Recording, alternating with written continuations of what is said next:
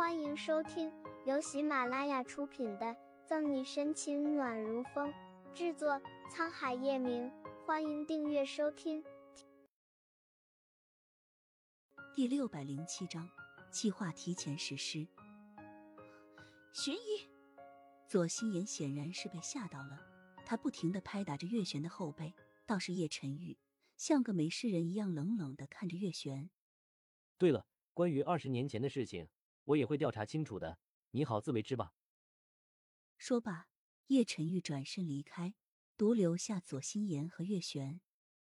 月璇也在叶晨玉离开后停止了咳嗽，脸羞得更白了，满脑子里都是叶晨玉最后的那句话：关于二十年前的一切。对了，关于二十年前的事情，我也会调查清楚的，你好自为之吧。二十年前，陈玉到底知道多少？玄姨，你没事吧？左心言有些不放心的看着月璇。此时的月璇脑袋里都是叶老太太和叶晨玉的话，哪里还听得见左心言的声音？看着月璇这般的心不在焉，左心言心里也有些没底了。这平日里还能靠着月璇来替自己在叶晨玉面前说上几句话，但是叶晨玉今天来说的这些话，不得不让自己重新考虑一些事情了。玄一，啊，怎么怎么了？心妍，左心妍在月璇的耳边轻轻唤了几声，这才是让他从刚才的事情里反应过来。你没事吧，玄姨？要不要我去叫一声？左心言扶着月璇躺下，担忧的帮他按住扯破的血管。月璇摇摇头，我没事了。这两天你照顾我也挺辛苦的了，心阳一个人在家，你快回去吧。月璇知道。有些事不能再等下去了，自己一定要在叶晨玉查清楚一切之前完成自己的计划，否则这么些年的努力可就真的是白费了。可是你的身体还没恢复。左心言抿了抿唇，秀眉微蹙。没事，还有这么多佣人呢。月璇怅然一笑。那好吧，玄姨，我回去看看新阳，有什么事。你让管家叔叔给我打电话。左心言和月璇道别后，着急忙慌的就拿上自己的东西离开了老宅。他只要一想到今天叶晨玉阴沉着的脸，心里还是会不自觉的透着丝丝凉意。五年前，他以为叶晨玉看在孩子的份上，至少会正眼看他。可哪怕青史之恋，他都拿出来了，叶晨玉依旧毫无保留的爱上了沈西。在确认左心言离开后。月璇拿出手机，拨通了那些熟悉的号码。